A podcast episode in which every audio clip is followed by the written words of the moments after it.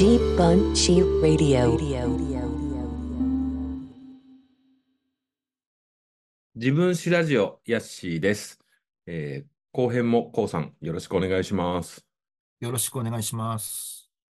えっと、前編では、まあ、こうさんの、まあ、小学校時代をいろいろとお聞きしまして、本が好きというかね、まあ、本を読むようになったきっかけとか、まあでも、あの、八右衛門の話とか、いいですね、やっぱね。なんかその、どちらかというと、ものっていうより、それにまつわる活字を読むのが好きな子だったのかなっていう感じでしますね。そうね。うん物自体にはあんまり興味がないかもしれない。うんうんね、うんプラモとかでも、うん。それよりもその、書いてあるものだったり、そうだね。残残ってるものはそれだもんな。やっぱりね今でもな。今はもう全然プラも作んないし。う。うんん。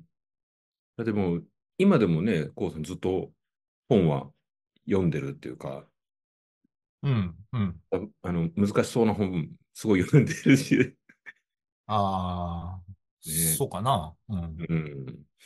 なんか、後編では、まあ、さっき前編では小学生ぐらいまで聞いたんで、まあ、中学、高校とか、あと、うんなんかなんかね、今の、こう、こうさんの趣味だったり、うん。うん。思考だったりのベースになる部分みたいなものがなんかちょっと聞けたら面白そうだな。はいはいはい。あのー最初にもちょっとお話ししたんですけど、こう子供の頃好きだったものと、あともう一つ、人生のターニングポイントみたいなものを聞くことが多いんですけど、うん。まあ、人生のターニングポイントってね、まあ、その人がどれをチョイスするかっていうところで、全然ちっちゃいやつでもいいし、大きいのでもいいんですけど、なんか人生のターニングポイントみたいなキーワードだと、なんか浮かぶものとかってあります？浮かぶものっていうか、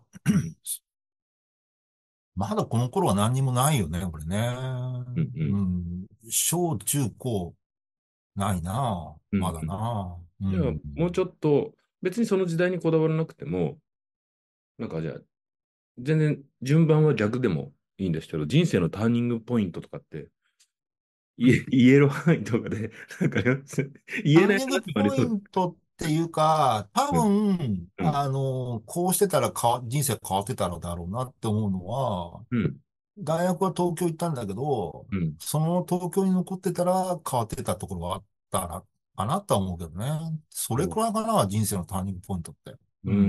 うん。それは、あれですか、その、仕事をどうするかとかっていうことで、まあ、東京にそのまま残るか、まあ、それ以外かっていうのを決めたっていう感じですか？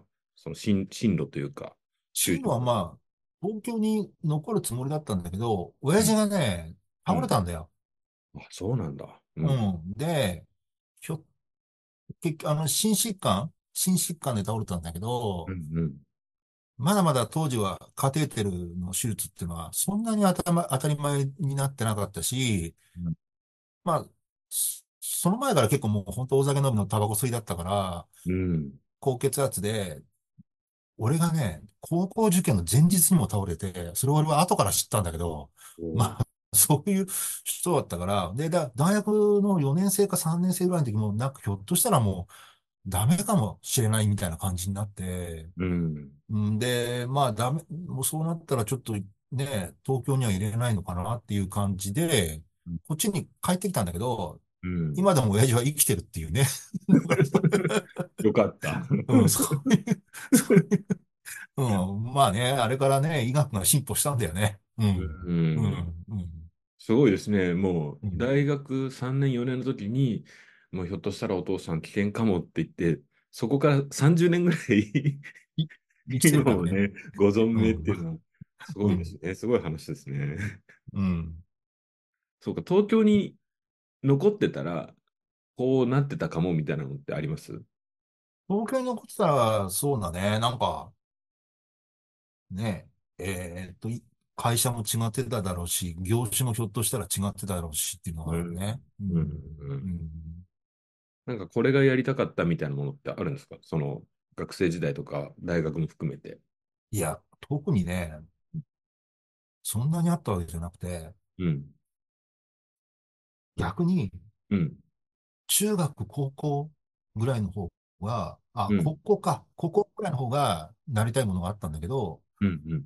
まあ、それは大学に入って、ボロクも崩れ去るんだけど、えーうんえ、その辺聞いていいですか？高校の頃、なんか、やりたかったこととか、なりたかっ高校の頃っていうかね、あの、高校1年の時にうん、あの、俺ね、なんだろうな、弁護士になりたかったの。た。ほうほうほう。うんうん。で、高校じゃなくて大学受験は基本的に本学部を中心に受けて、うん。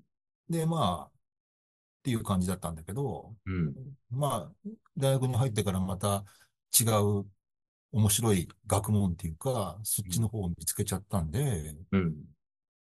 基本的に合うじゃん。あの、もうそういう専門職を目標にすると、その専門職だけの勉強、どうやって司法試験をパスするかだけの勉強に限られてくるから、ね。そうじゃなくてもっとアカデミア全般みたいなものの方が興味を持ち始めたんで、うん。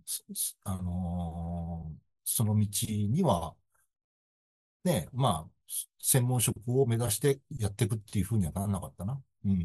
うーん。うん。あじゃあ、やっぱり、その、高校、大学ぐらいとかで、いろいろこう、好きだったものとかも、ちょっとずつ変化していってるのかもしれないですね。そうね。うん。え、じゃあちょっとなんか遡って聞きたいんですけど、さっき小学校高学年ぐらいまで聞いたんで、中学ぐらいとかってどんな子だったんですか？中学時代か。中学時代は、どんな子？どんな子って、まあ、先生にすりゃ扱いやすい子だったんじゃない？おとなしかったし。うん。えっと、だからその反抗期なんかなかったしね、俺。え？えって言うとあれだけど。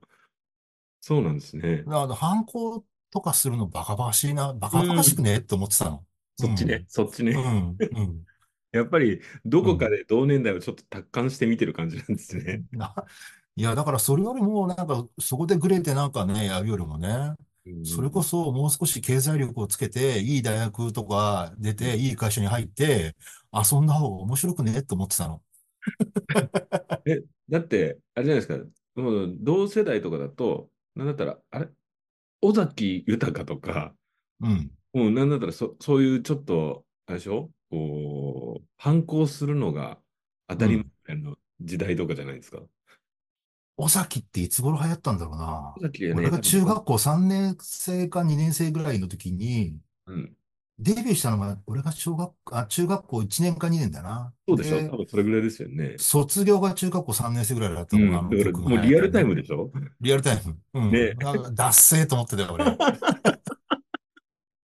いいね、それ。すごいいいですうね。ん。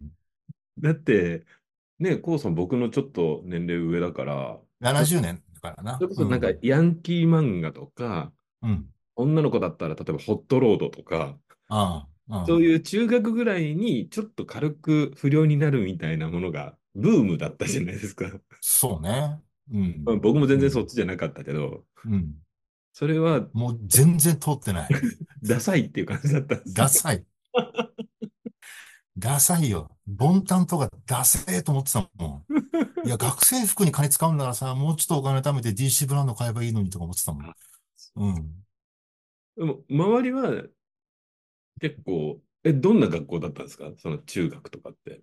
中学は、小学校まではあれだよね。ちあのー要はね、岐阜って長良川を境に分かれてて、うん俺の住んでる方は昔からの岐阜の町うんうんうんうん。で、比較的おとなしい子が多いところっていうか、うんまあ、うん家も普通な子が多いところなんだけど、うん長良川を挟んで北側っていうのは、うんあの、昔は河原だったのよ。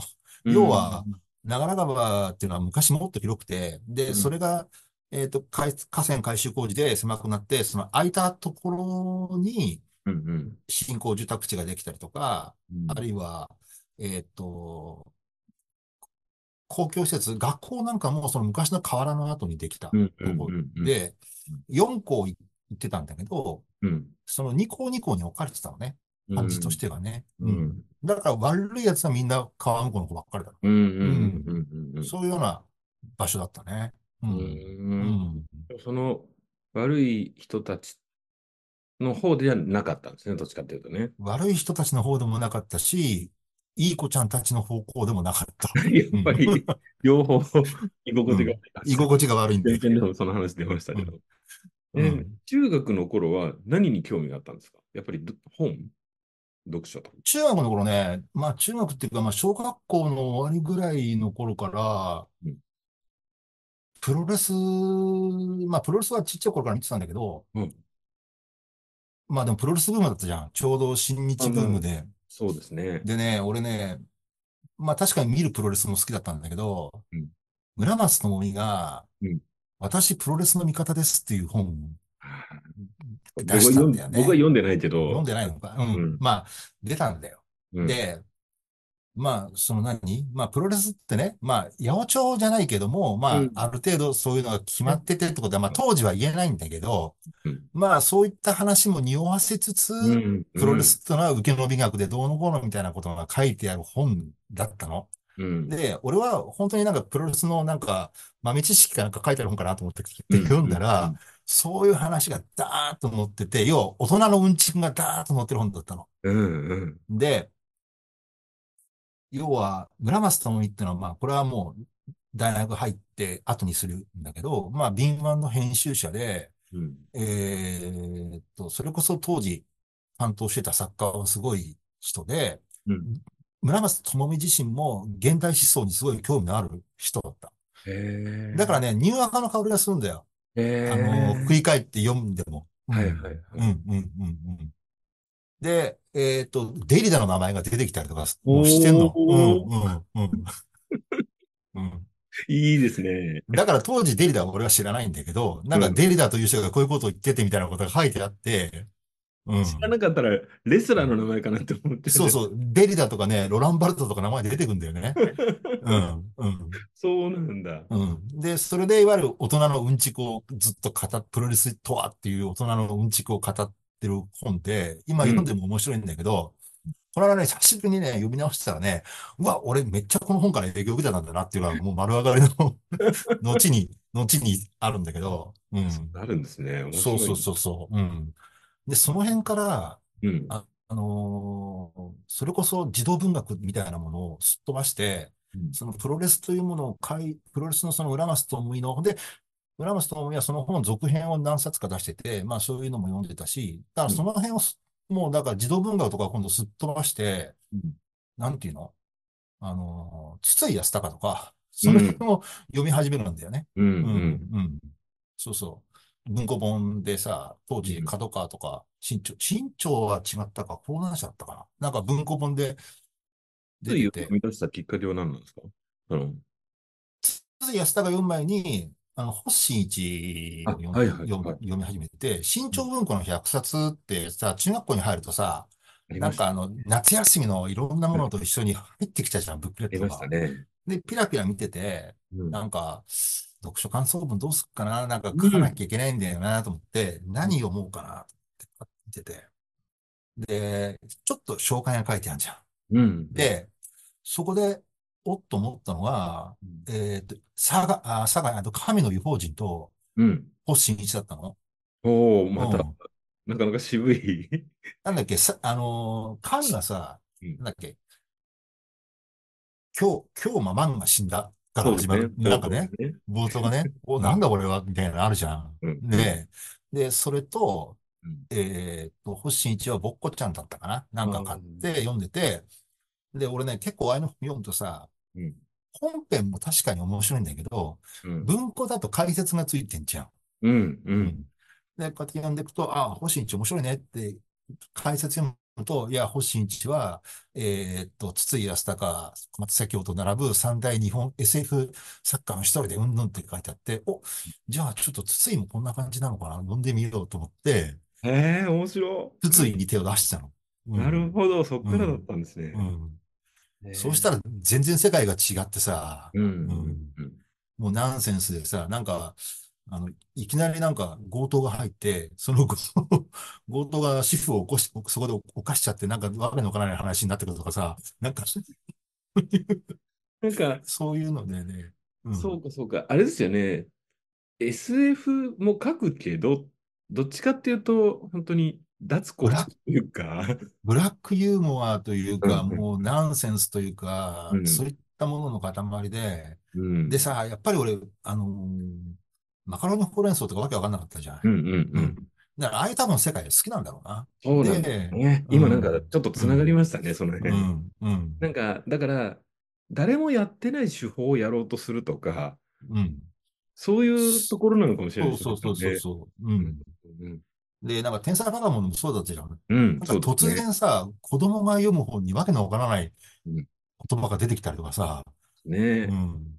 一コマまあ、一コマ一つとか、あと、あの、今でも覚えてんだけど、うん。あの、今でこそフェミニズムに振られると思うんだけど、当時はウーマンリブ運動はい、そうですね。それをもう本当からかう漫画が載ってて、うんうん、うん。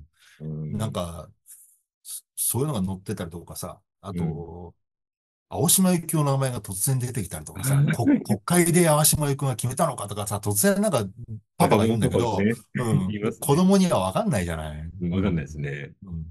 本当あの、くるくる、なこの間亡くなっちゃったけど、あの、くるくるくるくる回るカメラ小僧が篠山紀信っていう名前でさ、ああ、うん。俺、篠山紀信がさ、実在の人物って知らなかったもんだもんね、その頃ね、まだね。うん。ああ、そうなんだ、みたいな。うん。えうん。だからそういうなんか、なんていうの？子供が読めそうなものに、なんか大人のあれが入ってくるみたいなさ、ーうんは大人のエッセンスが入ってて、だからその、今だと大人がなんか子供に合わせたものを書いちゃったりするんだろうけど、うん。当時は違って、なんか大人の世界が憧れみたいなものがあって、うん。子供がね。で、なんか、大人は大人で勝手に書いたいんだけど、それを子供が、なんていうの、憧れっていうか、なんか、あうん。違う世界があるみたいな感じで読むっていう感じだったじゃない？だからそこにどっぷり使ってたよね。うんだって、新潮のその100冊にさ、うん載ってたのは、筒井康隆のね、なんだかな、笑うなっていう短編だったかな。あれなんかね、あのね、そんなね、中学校とかにね、読ませるような話じゃないと思うんだけど、そういうの載ってたりするんだよ。そうなんですね。それ読んだことないや。ん。えーうん。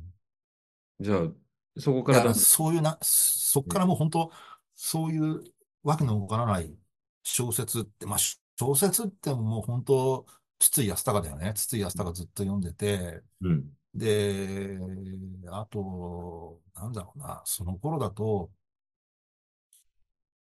YMO がバンって来て、そうか。で、うん。で、もうさ、FM 雑誌とかも変わって、うん、パッと読んでたの。で、昔はさ、ね、音楽とかも聴き始めるんだけど、うん。あのー昔はまだロック雑誌買えなくて、そのうんいわゆる FM 雑誌に載ってる音楽コーナーから情報を得てた、得てたわけよ、俺。うんでね、スターリンが載ってたの。おお。うん。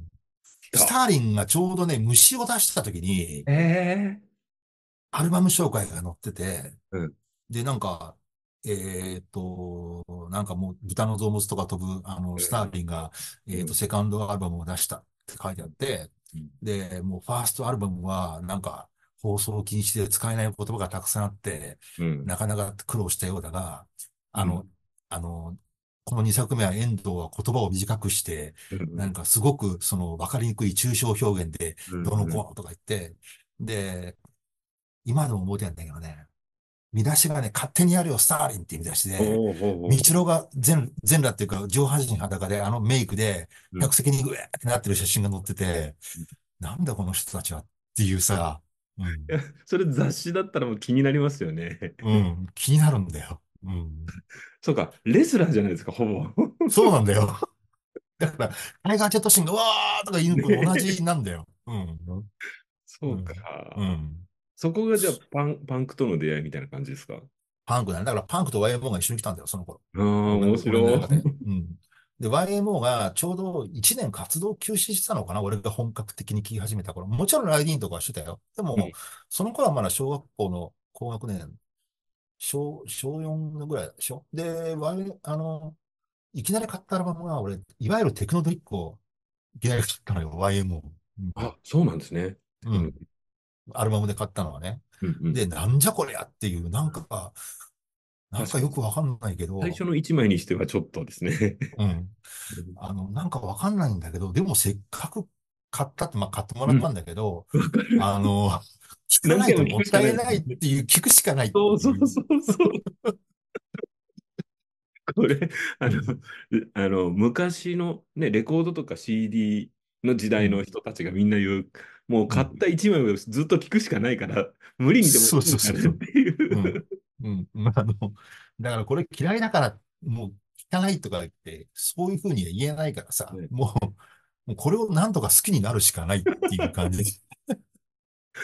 ああ、わかるうな。ん。うんじゃあ、両方だったんですね。そうなんですよ。で、なんかね、俺の中でやっぱりそこが文化の黒船みたいな感じでやっぱりやってきて、うんううんん。うんだからそれと、その村松智美の本とか、筒井康隆であったりとかうん。して、で、しばらくして、なんか、なんか浅田明っていうのがなんかどうのこうのみたいな感じで出てきて、うんで、音楽で言うと、その坂本龍一が、えーで、もう YM を解散しちゃった後になるのかな ?YM を解散しちゃったけど、もう、そのと頃から、えーっと、NHK でサウンドストリートってのがやってありましたね。うん。で、俺は当時 FM レコパルを買ってたんだけど、うん、うん、うん。うんで、なんか、こういう番組のその FM、昔はもう事前に何の曲が流れるのかっていうのが分かってたんだけど、エアチェック、エアチェック、うん。分かってたんだけど、あの、サウンドストリートとかは何が、あの、流れるのか分かんないんだよ。曲未定になってんで、やっぱギリギリに決めるし、ミュージシャンだからその日に決めるんだろうから、うん。他はもうカチッと決まってんだけど、うんで、まあ、それを聞くしかないなっていうので、うんで、まあ、坂本、だから、その当時、坂本龍一のサウンドストリートを聞く。で、そうなってくると、違う曜日の人は何をやってるんだろうっていうので、聞く。でね、坂本龍一のサウンドストリートも好きだったんだけど、うん。佐野元春のサウンドストリートが、うん僕は結構好きで、うん。で、俺ね、そのサムデイより前の坂本龍一ってし、あ佐野元春って知らないんだよね。うん。うん。うん。俺が聞き始めた時は、ちょうどニューヨークにはい、はい、佐野はい。元春がはい。行ってて、うん。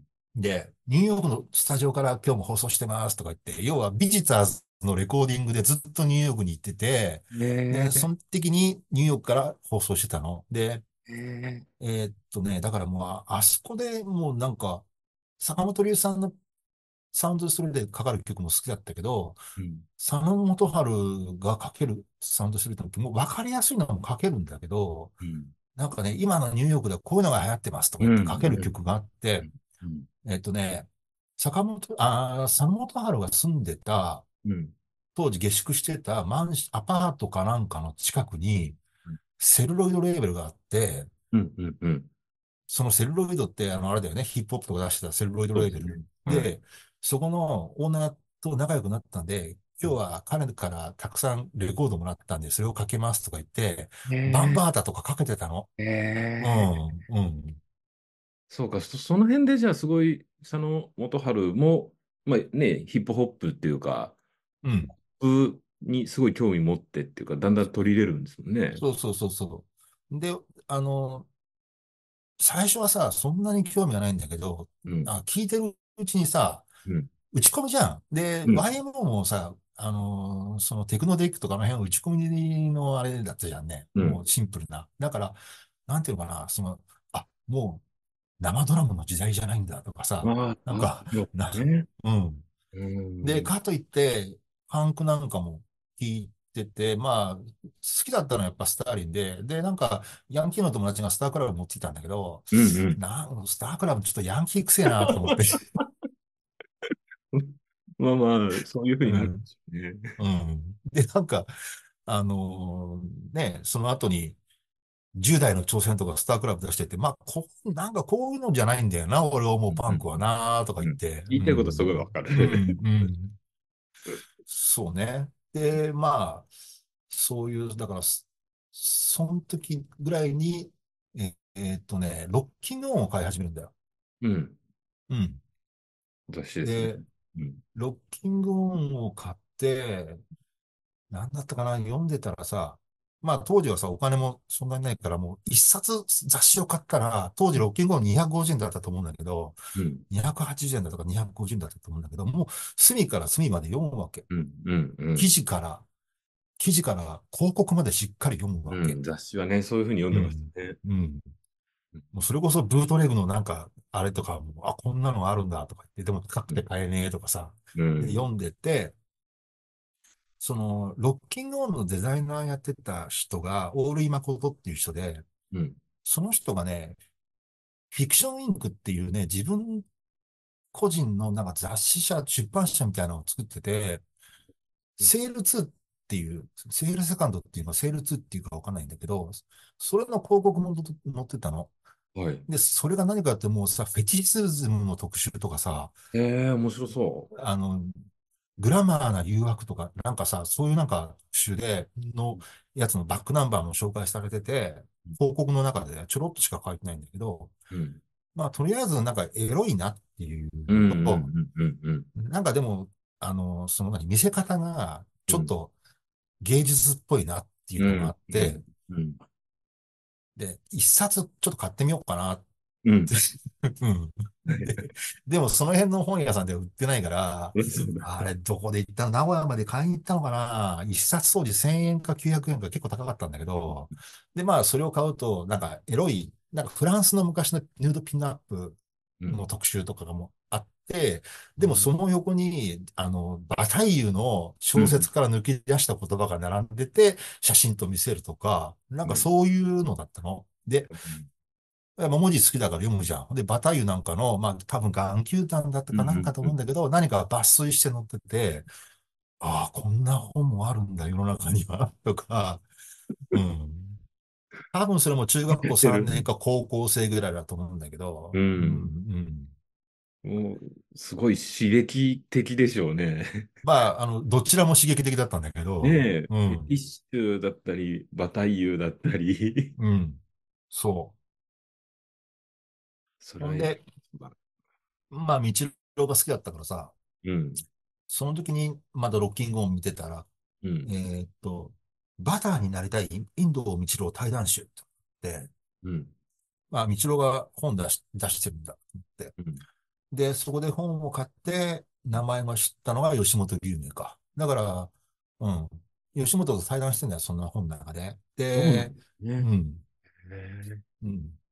で、書いてあることはまだ中学校ぐらいだからよよくわかんないんだけど、うん、うん、まあなんかでもとりあえず、なんかこういう、なんか言葉を商売になんかこういう難しいこと考えてる人たちがいて、うん、で、た道郎は多分この人からそのすごく影響を受けて、なんか今の音楽の、なんだろう、エッセンスの一つなのかなとかって思い出してうん、思って、だからそういうものも一緒に、もうごっちゃ混ぜに読み始めた頃だよ。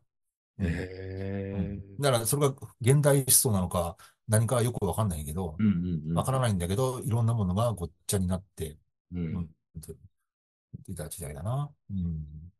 だからね、その子からもね、なんか小説読むっていうよりもね、そう批評みたいなのを読み始めてんだよ俺多分。ねうん。面白い。うん。えで、テレビに出りゃ浅田明が出てるし、NHK でなんか喋ったりもするしって、そういうのも見始めて、NHK では YOU が始まってて。そうですね、言うあったな。うん。全然意味わからなかったけど。うん。そうそう。だから、そういうのがごちゃ混ぜになって押し寄せてきた中学校かな。そうかニューアカブームとかぐらいの頃とかですよね。そうそう、ニューアカブームの、うん。だから、プレイボーイの、プレイボーイの、あれに、浅田明が連、連載じゃないけど、なんかコラムかなんか載ってたのも覚えてるし、で、うん。で、それがたまたまこの間、浅田の闘争論を読み直したら、あ、このコラム、そういや、プレイボーイに載ってたやつだと思い出したけど、うん。うんなんか、もう本当テレビでもさ、うんあれじゃない、村上龍のテレビで、なんかわけのわからない、唐谷公人ゲストとかさ、そういう時代だからさえ、っとリューズバーとかでしょ？リューズバー。うん。ね。うん。そうそうそうそう。うん。リューズバー見てたな。うん。だからもうそういうものが全部ごっちゃ混ぜになってて、う。うんん。そうか、でも、唐谷公人とか読んでも意味わかんないですよね。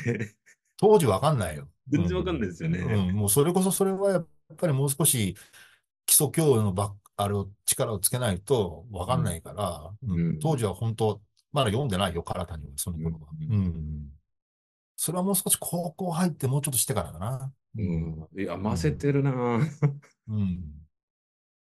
だからもうそういうなんか触りだけで、うわ、なんか、よくわかんないけど、うん。なんかでもよくわかんない文章ってムカつかない、うんし知ってやろうって気になんない？うん。うん。諦めずにね。諦めずにね。うん。なんかわかんないけど、その言ってる意味は、でも文体はかっこいいなとかさ、思い始めるわけよ。うんうん。うんうん。そうね。そういう時代だね。あの、だからとにかくロッキングオンが、その FM ラッシュはね、まあそのうちエアチェックもしなくなるもんで、買わなくなって、今度ロッキングオンとか音楽雑誌を買い買い始めるんだけど、うん。宝島もその頃だな。うんうんうん。でそうなるともうさ、あれじゃない？もうサブカルチャーってものが、今のサブカル、あうん漫画アニメじゃなくてサブカルっていう、サブカルじゃなくて、ねサブカルチャーだよね。まだカウンターカルチャーのうん。残りガスが残ってたうん時代のうん、うんうんそのカルチャーみたいなものが、うん。そうですね。80年代とかですもんね。80そうそう何年ぐらいだ？だから俺が初めて宝島買ったのは多分10年84年、84年ぐらいで、そうですよね。86年が終わったら、あの、ちっちゃい方がでっかくなったんだよな。そうですねその辺で。まだちっちゃい頃の宝島ですもんね。うん。うん。うん。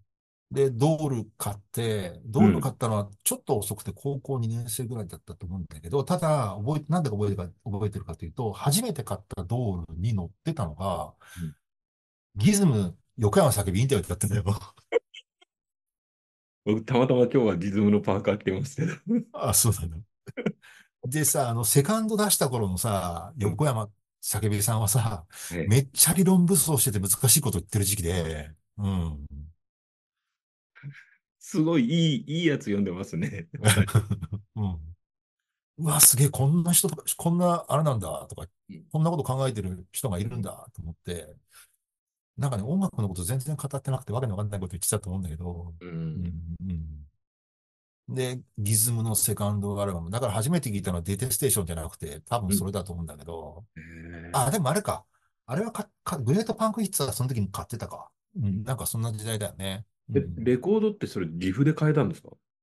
グレートパンクヒッツはその頃岐阜に売ってたレコード屋があったんだよ。あ、そうなんだ。うん。あとね、インディーのレコードは、まあ、岐阜はさ、名古屋よりも早くパルコがあったから、そうだ。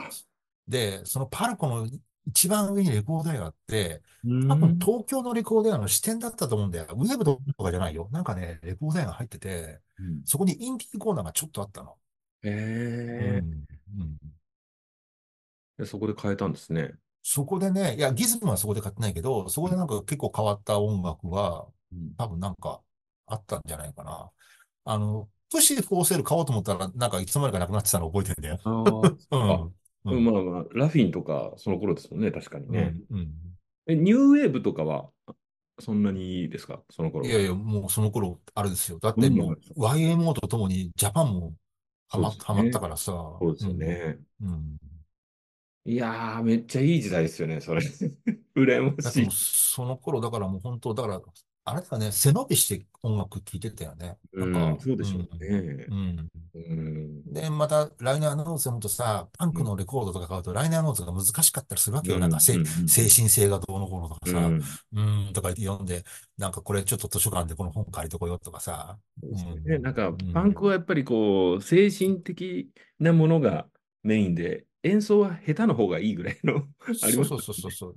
だから、クラッシュのさ、えっと、3枚組のスタンディニスタなんかも後追いで買ったけど、サンディニスタって何かってことがまたライナーノーツにバーって書いてあって、ニカラグアのその極左政権でどうのこうのみたいな話があって、クラッシュはその政権を応援するために3枚組なんだけど、最初の10万枚は1枚分の値段で出したみたいなことが書いてあって、うん。おーとか、うん。そうか。じゃあ、いろんな方面から、あの、政治的なものだったり、思想だったり、音楽だったり、もうなんかいろいろ、こう、どんどんその頃のコウさんが吸収してってるって感じなんですね。なんかいろんなものがごちゃごちゃででも入って入ってくるんだけど、ええなんか、今思うとなんか道があったんだろうな、それなんかな。うんうん。うん。うん。へえ、それは面白いな。うん。え、その頃ってちなみに映画とかはどうですか？こう、中学、高校ぐらいとかって。中学高校の頃は、まだそんなに映画に目覚めてないよ。あんまり一人で行くっていう感じでもなかったかもしれないですね。ただ、あのーやっぱり、あれですよ、ジャムシュですよ。ストレンジャーザンパラダイスが、俺が高校生の時かな。昔さ、フジテレビでうん、あの、そういうミニシアター系映画を深夜にうん CM 流さずにやるっていう映画番組があったの。あ、そんなんありましたっけ？へえ。うん。あの、多分、あの、JOCXTV プラスとか言ってやってた頃の最初の頃だと思うんだけど、うん。うん、うん。へえ、えじゃあ、テレビでジャムシ見たって感じですか？ジャムシは最初テレビで見た。へえ、またいい出会いだな。うん。で、あ、こんな映画があるんだっていうふうに思ったんだろうな。うん。う。うんうん。なんか、あれですね。全部ちょっと大人っぽい っていうか、背伸びしてる感じがいいですね。でも、宝島とか読んでると、宝島ってさ、結構さ、まだ、あの、バンドやろうぜとかそういう時代じゃなくて、その前の宝島なんで、ね。サブカルチャーの匂いがまだプンプンとしてた時代で、うん。書評なんかもしっかりあったのよ。うん。ううん。ん。で、そこの書評の中で、例えば、あのー今でも俺好きな本なんだけど、ジャングルクルーズにうってつけの日っていうさ、郁恵子っていう、あの、まあ、社会学者というか、まあ、メディア学を人が、その、ベトナム戦争に初めてメディアっていうか、テレビカメラが用い出されて、うん初めて戦争実況中継が始まったところから始まって、そのいわゆる、そのメディアが、あるいは戦争が、そのいわゆるメディアが介入することによってどう変容したのか、人々の意識がどう変容したのかっていうことがバーって考察している本があるんだけど、すごく面白い本なんだけど、まあそれを、ね、その書評を読んですごく興味を持って買ったりとか、うん。うん、そういう感じだったかな。うん。ううんん。すごいなんかあれですね。やっぱりこう、知的好奇心がもうあらゆるところからこう刺激されてる感じですね。うん。だから、そういうのを教科書買いに行くって、教科書のあの参考書買いに行くって言って、親から。そうか。もうその頃あの、病院行く注射が嫌だから本買ってとは言えないもんね。言えない、言えない、言えないから、あの、もうそういう本を。で、なんか見た目わかんないじゃん。あうんの、参考書なのか、あの、自分がただ欲しい本なのかっていうのは。ね漫画の本買うわけじゃないからさ。うん親にしてみたら厄介ですね。漫画とかヤンキーとかだったら叱りようがあるけど、うん。あの、バタイユとか 読んでても、これ何なんだろうって、読むのも大変だし、書いてることはね、読んでみたらけしからんことしか書いてないけど、ないんだけど読まないとわかんないから。うん。うん。そうね。そういうふうだったね。うん。へいや、そっから、でも、高校とかになると、またいろいろその辺が深くなっていくっていう感じですか？そうね。もう、高校の頃なんてもう、まあ、そうな、その流れだよね。ううんん。何、その頃何聞いてたかな？まあでも普通、普通にっていうわけでもないけど、ルースターズとかやっぱ好きでさ、うん聞いてたな。ううんん。モッズよりもルースターズだったな、俺はな。ううんなんかこう、ライブ見に行ったりとかをしてたんですか？ああ、ライブはね、その頃はね、L に初めて行ったのはいつだ？高校1年生か中学校3年生ぐらいかな。なんか、うん。で、ブルースターズのライブは、今もあんのかな？今池ガスホールってのがあって、あ、ありましたね。まあまあ、今もガスホールあるけど。うん。そこで、そこでルースターズのライブだったかな？うん18、俺の誕生日にちょうどやってやったんで、18歳の時に。で、もう解散ツアーでさ、ううんん。うんで、その前に一回行くチャンスがあって、だから OA ルースターズを見に行こうと思ったら、うん。それはね、名古屋にね、昔ね、グレートフルユッカっていうね、ライブハウスなのか、ライブレス、ハウスレストランなのかがわかんないけど、えー、知らない。それがあって、行ったのよ、ルースターズ見に。うん。そうしたら、張り紙がしてあって、うん。あの、OA 深夜脱退のため、あのーボーカルは花田になりますって書いてあってあ、うん、花田がさい、花田が最初のライブだったのよ。ボーカルにメインで立って。そうなんですね。うん、うん。そうか、告知のしようがないもんね、当時。ネットがないから。ないもん。雑誌はだって1ヶ月後だしさ。そう そうだ、そうだ。うんうんへえ、いい、いいな、いろいろ経験してるな。だから、そそういうね、普通のライブを見てんだよ。だから、うんやっぱり。えーっと、ボーイも、ハートランドで見たしさ。おお、うん。いつぐらいの頃ですか、ボーイが？ボーイがね、サード、だから、ボーイで、であの、だから、ドリーミーとか入ってるアルバム、あれの時かな。うんうん。そうか、そ、それぐらいか。あれが、あれが多分俺中学校3年生だったと思うけどねう。。うんん。もうだからブレイクする寸前だよね。そうですね。まあ、うん。ブレイク前は、僕はもうリアルタイムじゃないけど、うん。多分なんかいろいろ混沌としてたんだろうなっていう感じはしますよね。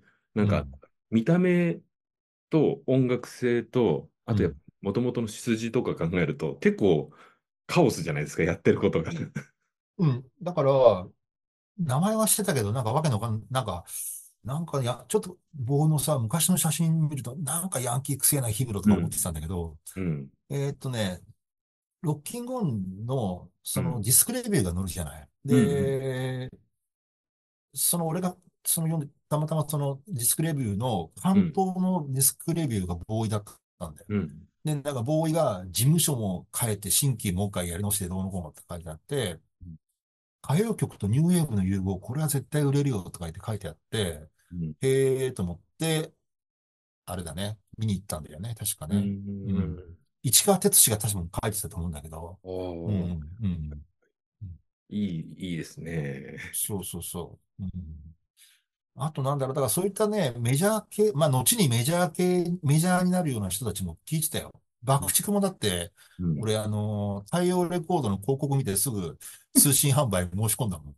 うんまあまあ、うんあれですもんね。やっぱ、そのさっきのボーイもそうだけど、出始めた頃はわけわかんないですもんね。うん。今だったらね、そのビジュアル系みたいに一括りになっちゃうけど、出始めた頃ってまだビジュアル系って言葉もないし、ないないない、わかんない。だって、あのーしかも太陽レコードって変なレコードばっかり出してるとこからなんでこんなもん出すんだろうなって思って、ずっと太陽レコードの広告が宝島に載ってたじゃないね。で、うんなんなんだこれはと思ってずっと見てて手書きの汚い広告で。で、なんか爆竹っていうのをなんかちょっと、あ、なんかなんかあれだな、ビートポップでいいのかなこれと思って。で、通信販売申し込んだら、うん。発売が遅れたんだよ。う。うんそしたら、あの、沢木かすみから手書きのお詫びのハガキが届いて、すごい良心的ですね。うん。めっちゃでもね、すごいあの人良、良心的だなと思ったのは、汚い字でさ、もうそのハガキの裏全部書いてさ、本当申し訳ないとか言って、バーって書いて、で、これ印刷かなと思ったらさ、全部手書きなんだよね。すごすごいな、この人と思って。い。ナゴムとは全然違いますね。そうなんだ。レコードが遅れるのが当たり前っていう。そうなんだ。あーそうね。だから、あの、ハリ、爆竹はハリーアップモードと、うん。えっと、メジャーの1枚目、2枚目ぐらいまでは一応聞いたかな。でももう、もう、その頃になると音楽の聴き方もやっぱちょっと変わってきてて、俺も。うんうん。11pm でさ、うんあの、今野裕二がやってたの知ってない？音楽コーナー。相川金也の、相川金也の司会の時に、うん。あの、今野裕二のコーナーがあって、音楽コーナーうんそこでハウスの紹介があって、ええうん。今ね、シカゴではこういう音楽が流行ってんすよ、とか言って。ええで、その頃でもね、ハウスっていう言葉じゃなくて、ウェアハウスって言って、言って呼ばれて。そうかも、んそうかもね。うん。そうか、全然リアルタイムじゃないけど、うん。本とかで読むとそうですよね。うん。で、ウェア、ハウスでうん。で、なんかこういうパーティーがあってとか言って、こういうのでって、こういう打ち込みでこういう音楽が今流行っててって言って、なそれがね、俺の中で結構衝撃で、ええうんすごい、吸収がすごいですね。結構パンクとかニューウェーブ、あ、でも、まあ、ニューウェーブ聞いてたらハウスはいけるのか。うん。結構ハウスってなんかね、当時も受け入れられない人の方が多かったんじゃないかなってちょっと思うんですけど。そうか。俺でも結構ああいうスカスカの音全然好きで、うーん。あの、逆に俺あの、パンクの、なんていうかな、パンクがどんどんダメになってくんじゃ、なってったんじゃ、まあその頃からだとさ、もう後追いで聴けるようになってたから、初期のパンクのあのスカスカでなんか、なんかよくわかんないことやってる人たちが、もうそのジャンルになっちゃうと音がまとまってくるじゃない。そうですね。そうですね。わかるわかる。だからもう日本のハードコアとか俺大嫌いでうん、基本。うんうん。もうハードコアっていうなんか規定演技があって、その中で音を出してるだけじゃねえかみたいな。う。ん。すごい言いたいことわかる。うん。うん。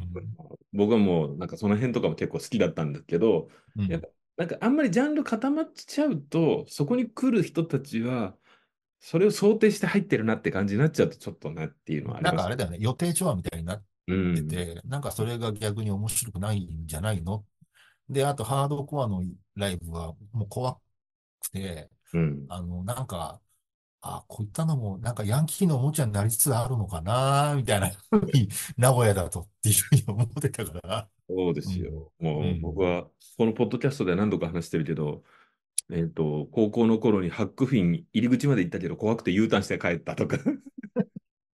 え、SOB かな確か。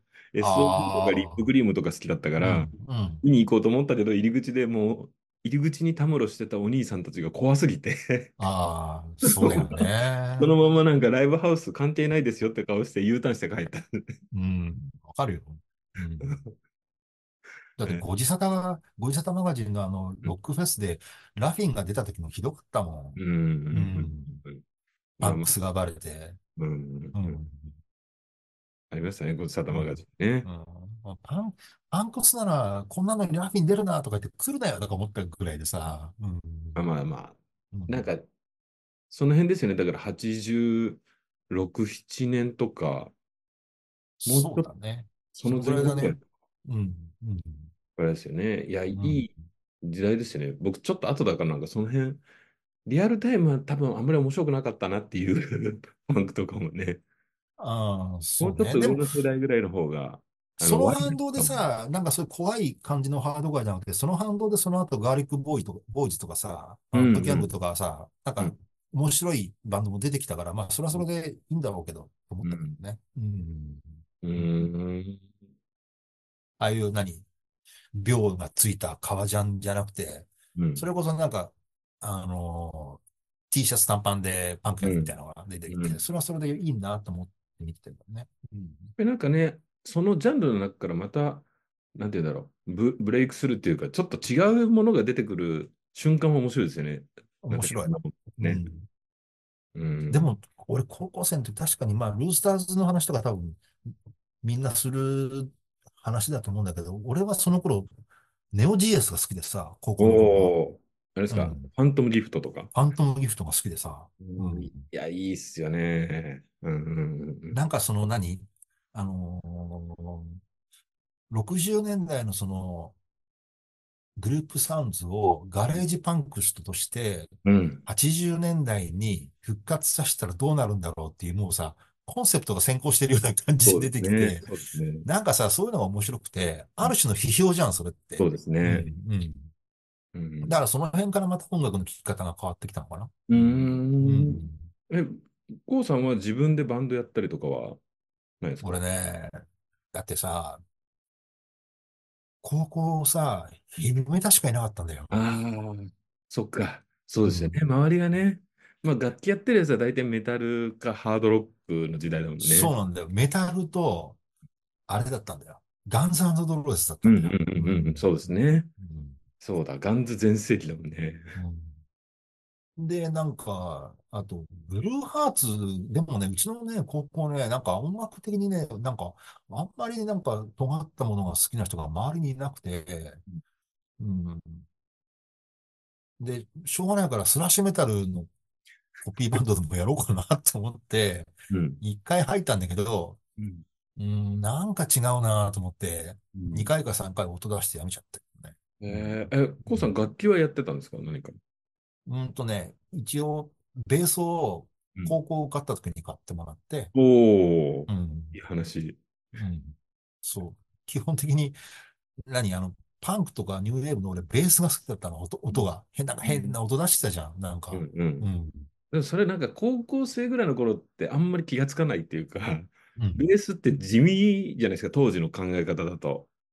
あ、でもさ、やっぱり、まあ、シドビシャスがいて、まあまあ、パンクだとそうなるのかな。うん。で、俺はあの、ベーシストとして、その、何ベースを弾くスタイルとしては、あの、あの人、クラッシュのポール・シムノンっていう人がいるんだけど、うん。あの人のベースの弾き方が弾き方がかっこよくて、なんかギターよりもかっこいいなと思って、うん。へうえん。え、じゃあ自分で練習するときはクラッシュとかをコピーしたりとかですか？自分で練習するときねうん、クラッシュもやったけど、うんあの、カオス UK とか、簡単だからあの、やっぱりハードコアとかパンク好きな人ですね、やっぱりね。カオス UK なんてどうやって練習するんだ、あんな。いや、だって、そんなにだってさ、簡単じゃん。だって、あの、あの人のベースって基本的にハードコアって簡単じゃん。だって。まあまあまあ、そうですね。うん。うん。でも、一人だけだと寂しいね。一人、だから、レコードに合わせて、音を、あの、フルテンにしてさ、音ひ 歪ましてさ、って弾いてたよ。いやー、変わり者こ、さぞかし変わり者だったでしょうね、ご近所では。あのね、親父がね、家でカラオケやるために、めっちゃ立派なステレオセットが家にあったの。ええうん。で、そこにぶっ込んでフルテンにすれば勝手にディストーションがかかってんだよ。それ、あれでしょ？それただ、スピーカーが割れてるだけっていう だけの話なのかもしれないけど、うん。えーいいですね。うん面白そう。うん。で、それでレコードをかけて、フルテンにしてバババババって弾いてたっていうことを知ってたかい。な面。白で、バンドをやりたいんだけど、メンバーはいないし。い。うん。うん。だからね、もう頭でっかしだからダメなんだよ。みんなと一緒にヘビーメタルやってりゃよかったんだよ。本当に。いいですね。え、その頃は、じゃあ、まあ、やっぱりそういう、まあ、音楽とかもだけど、さっき言ってたような本も、うんだんだんなんかめんどくさ、もっとめんどくさいやつを読むようになってくるんでしょ？うんとね、河合塾の、河合塾のね、ブックレットで、蓮見茂彦のうん、来た。やつが一冊あんだよね。うん。あの、蓮見茂彦が、えーっとね、あれ何年ぐらいなんだろうな、80、冒頭でね、落合が中日に来たっていう話を書いてるから、うん。で、それについて名古屋は羨ましいみたいなこと書いてるから、あの人野球好きでしょ？うん。で、多分87、8年だと思うんだけど、うんなんかね、あ、でもそれより前にあれがあるわ。プロ野球批評宣言っていう本があって、それは蓮見茂彦が変名で書いてるプロ野球批評の本があるのよ。そんなのあるんですね。うん。へうえ。ん。うんあの、一点に泣くものは、一点に泣くという言葉があるが、一点に笑うっていう言葉はないっていうところから始まって、なんか、ああ、なんか、うん、うん、蓮見先生っぽい感じ。うん。で、ダーって文章が始まってくるんだけど、うんうんそうですよね。あ、うんそうか、野球も、や、そういう、ススポーツ観戦も、こうさん好きだもんね。ああ、俺は、そうね、野球見るの好きだったからね。うんねうん、そこら辺も、ま、全く完全に抜け落ちてるんで、うん、うん、うん。全然わかんないんだけど。うんだから、そういう本を読みながらまたプロ野球について難しいこと言い始めるんだよ。わけのわかんないことを。理屈。分かってるふりをしして、実は分かってないみたいなこと言い始めるんだよ。いや、もう、あれじゃないですか、それこそ、蓮見茂彦なんてもう、あの、なんかそういうね、めんどくさい人にとってはもう、バッチリじゃないですか。バッチリだろうね。うん。でもあんまりその、蓮見の映画表、普段乗る映画表にはあんまりあれだったけど、でも、それもまた大学入ってからだからな。映画の話はどっちかっていうと。うんうん。うん。だからまあその頃はまだ音楽と、だから、蓮見先生の名前を知ったのは、そのプロ野球批評宣言と、その、ハイジクブックレットに載ってたやつで、で、蓮見のさ、評論って難しい難しいってみんな言うんだけど、あの、そのハイジクブックレットに結構さ、あの、面白い話が書いてあって、うん。あの、講演会なのね。あの、うん河合塾の本校、千草校でやった。うんで、なんか、講演は、えっとね、なんだったっけな、小田、小津安二郎の爆臭かなんかについて語ってて、で、まあ、それが終わって、うん。質疑応答があって、あのーまあ、見てる人から、あの、うん僕は、プラトーンって映画がすごく素晴らしい映画で重要だと思いますが、はい。えー大好きなんです。はで、蓮見先生はうん、どう思いますか？蓮見先生にとってプラトーンはどういう映画ですかっていう質問が載ってるんだよ。ちょっでと、ドキドキするな、そんな場所にいたら。うんうん そしたら、蓮見先生は、あ、私にとって、あのープラトーンって映画はそんなにね、重要な映画ではありません。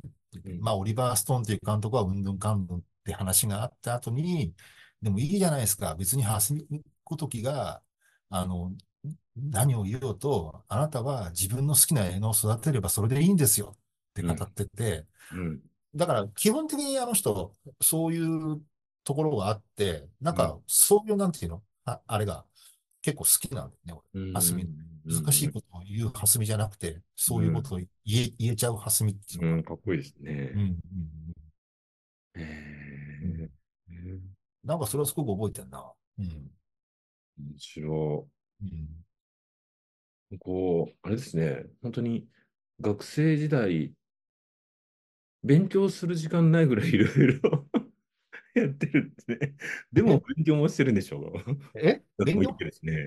いや、もう、全然もう、あれですよ。落ちこぼれですよ。いやいやい学校は。やいやいや、だから結局さ、その、本とか読んでるから、うん。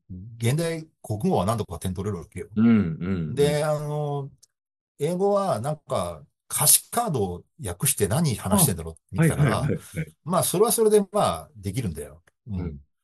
だから、えっと、あと社会はだってもう歴史が好きだから、まあ、なんとかなるんだよ。全部だから繋がった。その、その3教科で頑張れば、だから、あれだよ。まあ一応進学校って呼ばれる学校に行ったけど、進学校の落ちこぼれですよ、いわゆる。進学校の落ちこぼれの私立文系ってやつですよ。まあでもその3つあったら次第はいけますもんね。そうなんだよ。だからそんだけの話だよ。うん。そうか。うん。大学はやっぱり東京に行きたいっていう気持ちがあったんですか？高うん校。あ高校3年生の時に、一応、その何？大学を見て、どういう大学かを知りたいっていうのを理由に、東京に遊びに行ったんだけど、はいはいはい。うん。下見ですね。下見っていう名目で、うん。で、その時に大学を見て、うん。あ、ここがいいなと思って決めたのかな。うん。で、京都も行ったけど、うん。京都は、あのー、1、2年生はなんか、京都中心部から離れる大学だったんで、あ、ここはダメだと思って行くうんやめて、う。うんん。うん。でも東京一本で。うん東京も いくつかあるじゃないですか、その候補として。あ今なんかこう頭の中にね、ロックの強い学校っていう。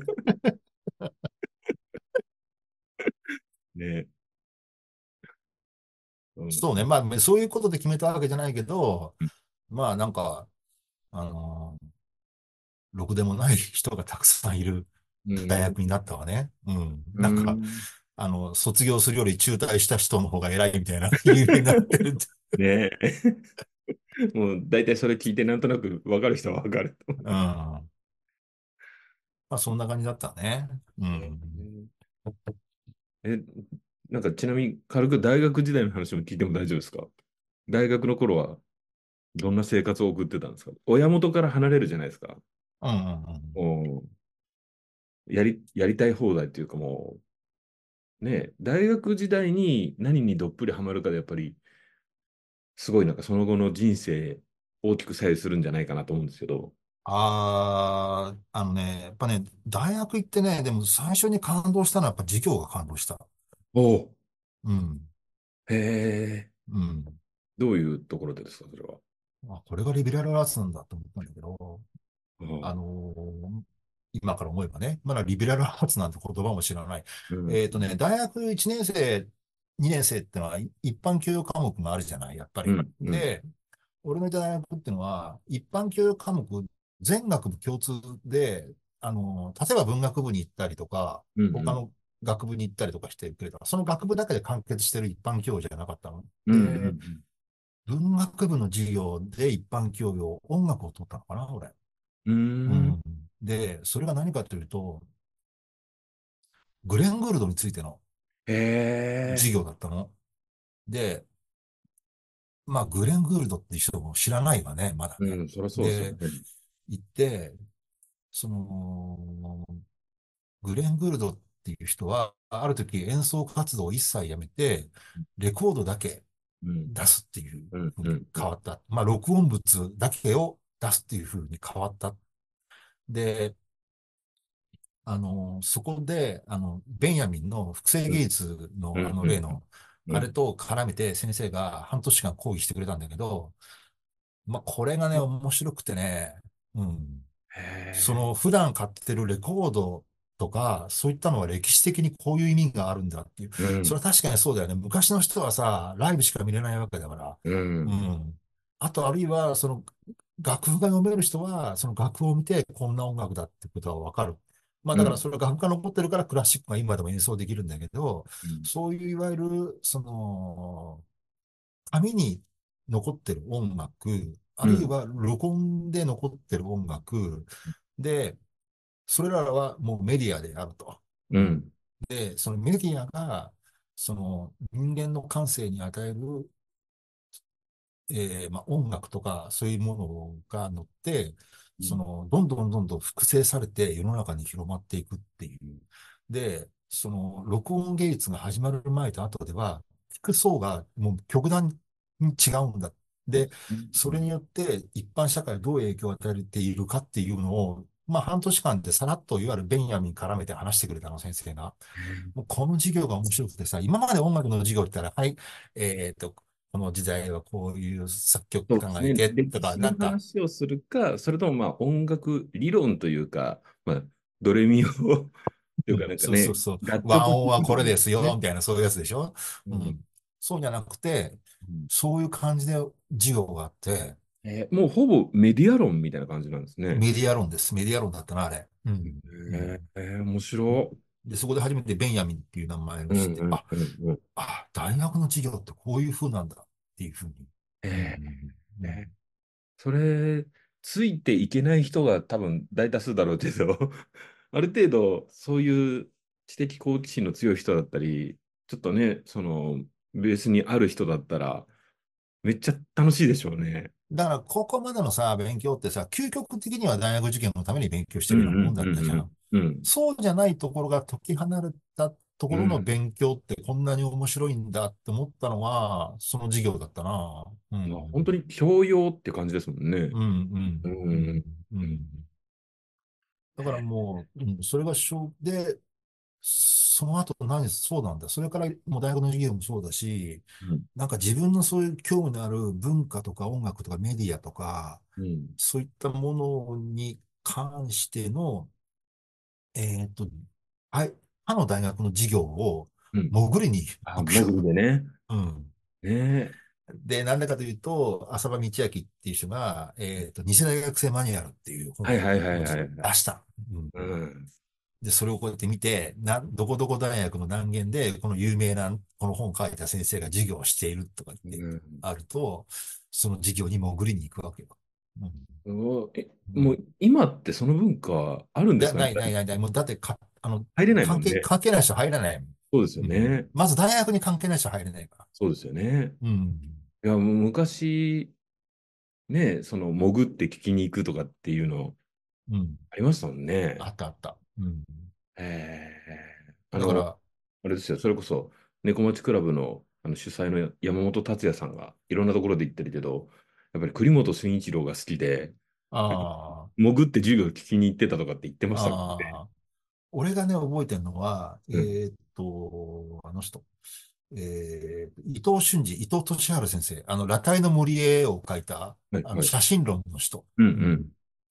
その人の授業がね、あの人どこだったっけな、玉美だったかな、どっかだったんだよね。で、そこ潜りに行ったりとか、うん。あとあの、スターリンの解散ライブじゃないわ。スターリンのライブを、うんその、試験の代わりにやった先生っていうのがいて、ええう面白ん。うん。で、その人はメディア現象論みたいなことを語ってたんだけど、い。うんその小川、小川哲夫っていう人なんだけど、その人の授業に潜りに行ったりとか、その人はムサビだったから、なんかそういうことをしてたな。だからもうサブカル、サブカル勉強だよね、それ。まあそうですね。まだ当時多分ね、さっきも言ったように、サブカルっていう文脈ではないかもしれないけど、まあ、今で考えたらね、サブカルチャーですよね。うん、うん。そうう、ん。そうね。うん。まず、カルチャーでもあり、サブカルチャーでもあるっていうか、うん。時間全然足らねえな、もう4時か早いな。で、ちょっと、コウさん、またあの、今まだ大学入って、ちょっとぐらいしかないんで、また、あの、今度出てくださいよ。そうね。うんね で、これね、あの、自分史ラジオはね、必ず時間が足りなくなるという、うん。じっくり聞きすぎっていう。そうだね。でも、それでも、あれでしょ、いや、まだ俺、だいぶ今、切切って捨てた部分はあるんだけど。でしょ？はしょってうん。そうでしょ、うん、うん。あそうなんですって、やっぱり、うん。今までのね、歴史をダイジェストで聞いてるだけでも、こんなに面白いのに。うん。だって、まだ、あれだもんね、法政学館のライブに入り浸入り浸りだった頃の話とかさ、あの、いや、そのあ辺、の超聞きたいし。ね、そのさっきのフィクションインク、オーリーさんのフィクションインクがやってたディープっていうバーの、あの、クラブの話とか、まだ全然できてないもんな。クラブカルチャーの話とかね、まだ。もう、うんあれですね、僕があの宝島のバックナンバーで読んで知ってるような情報とかしか、ああ、ねそそういうのねですよね、多分うんね。そうだよ。だから、うん。そうね。まあ、だからそういう、まだこれ大学1年生の半年間ぐらいしか入ってないな。まだ、まだあの、10代とかだもんね。まだ10代だよ。やっぱりね、そうなるんですよ。だから、あの、僕もい毎回出てもらった人には言ってるんですけど、これやっぱり2回目、3回目っていうのでないと、あの、う多分、ちゃんとね、聞きたい話がちゃんと聞けないので、かといってあんまりギュッとまとめちゃうと、その魅力もね、減ってしまう。うんまあね。そういうことだね。またじゃあちょっと出てください。何何かあの、前編でも告知っていうのを聞いたんですけど、何 何かありますか？いや、何にもないって。何もないですね。うん。まあ、またあの、出てもらうので、うん。ね、いや、今日面白かったですよ。しかもあの、前編で話をしてたことが、だんだんちょっと後編に、なんでしょう、しちょっと集約される瞬間というか、ああ、なんだろうあのそうね。法学部というかね、その弁護士になりたくてだったんだけど、大学に入ってもっと面白いものが見つかったみたいなものが、うん。後編の一番最後の方にちらっと出てくるっていう、ちょっと伏線が回収されるああ。そうね。ねそうね。うん。あとあの、文字を読むのが好きで、うんやっぱりあの、なんだろう、プラモデルの、まあ、説明書、箱書きだったりとか、あと、レコードの、まあ、中にね、書いてるレビューだったり、そう、クレジットをね、読むのがだったり好きなんで。で、うんそこから 雑雑誌のね、うん。書評だったり、こう、本も、あの、最後の解説から筒井康隆に入ったりとか、そうなんだ。だから、その辺の頃ってさ、うんあのーエロ本とかにも、なんか難しい話が載ってたりうんするんだよ、うんなんか。うんうん。ありましたね、昔はね。うん。だからそういう、あれですね、それぞれの、あの、書かれてることの解説とかから、こう、またいろいろこう、深掘り、そうそうそうそうそうそう。うん。そのなんか、そういう風だったね。そういうところのそのね、こうさんのスタイルっていうのがなんかちょっと垣間見えたような気がしまああ。まあ、俺もなん、なんとなく、そうか、もう少しうまく立ち回れてなとか思うけどね。す。いえいえいえ。いえいえ。いや、すみません。今日は長時間ありがとうございました。また次出てもらいますんで。いえいえ、ありがとうございました。はい、ありがとうございました。ははい、どうも。